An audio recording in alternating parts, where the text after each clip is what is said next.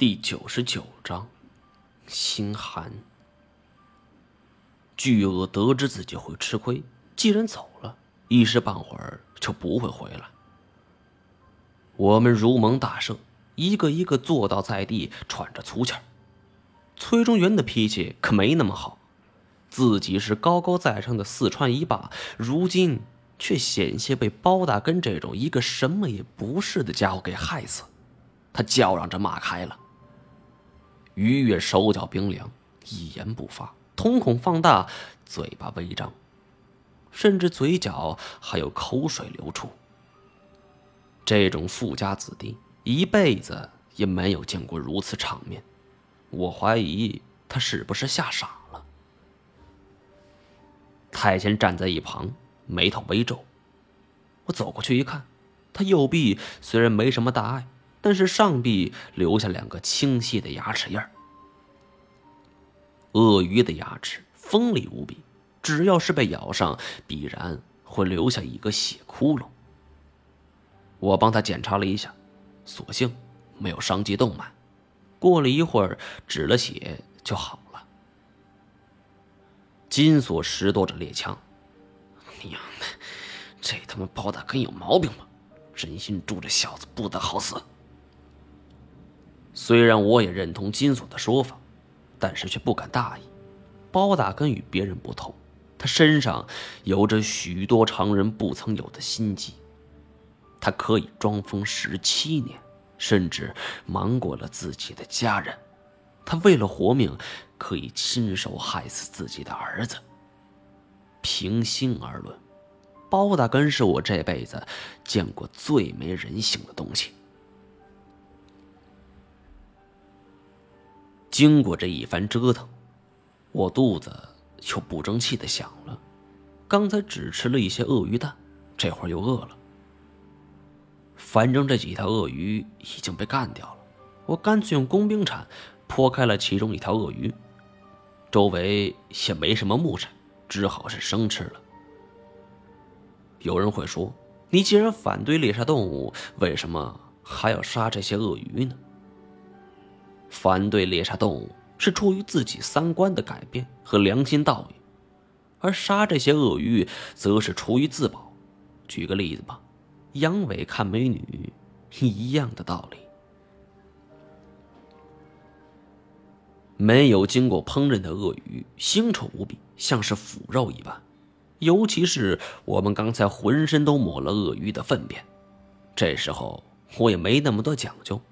用工兵铲切下一大块鳄鱼肉，捧在手里就开始嚼。淋漓的鲜血加上生吃的场面，于越当场就是哇哇大吐。而崔中原则像是跟我怄气一般，也主动过来要肉。我切了一块给他，金锁太监全部都过来了。金锁两只手在微微打颤。鲜红的鳄鱼肉在他手掌心在微微打着抖呢。这这这这这怎么吃？我以前在野外的时候，生吃肉那是十分正常的，主要是点火怕被护林员给发现，便传授经验：大口嚼，别琢磨，差不多就咽下去。饶是我嘴上说的轻松，但自己。却已经很久不吃生肉了，而且此处鳄鱼也不知吃什么长大的，太臭了，甚至盖过我手掌上鳄鱼粪便的味道。金锁只是咬了一口，就哇的吐了出来。我斜眼看着崔中原，这小子表面上装作没什么问题，但是咽下鳄鱼肉的时候，表情十分痛苦。唯有太前。一边吃着鳄鱼肉，一边皱眉思索着什么，而且他吃的很快，完事儿了，自己又切了一块，大快朵颐，好像吃的就是满汉全席。于越自己则是坐到另一旁，脸色惨白，也没人管他。大家吃饱之后，我问崔中原：“对这个地方，你了解多少？”老哥。你们好像比我先进来吧？反正我觉得这地方有点像是鳄鱼窝。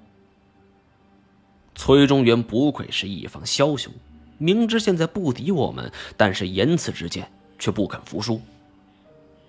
我刚准备再说什么呢，一就听一旁于雨是独自呢喃：“我我要出去，我我要出去。”面如白纸，汗珠是不停的冒出来。那你就负责看好他吧，然后我便去寻找金锁商量对策。他们都是认钱不认人的主儿，而金锁不一样，金锁认钱，但有时候也会认人。关于下一步计划，金锁也是很茫然，没有头绪。他提议我们先沿着道路往前方走，走一步算一步，大不了就随机应变。我问了问太前，他也表示同意。就这样，我们一行五人只好重新打起精神，沿着山脚下一条路向前方走去。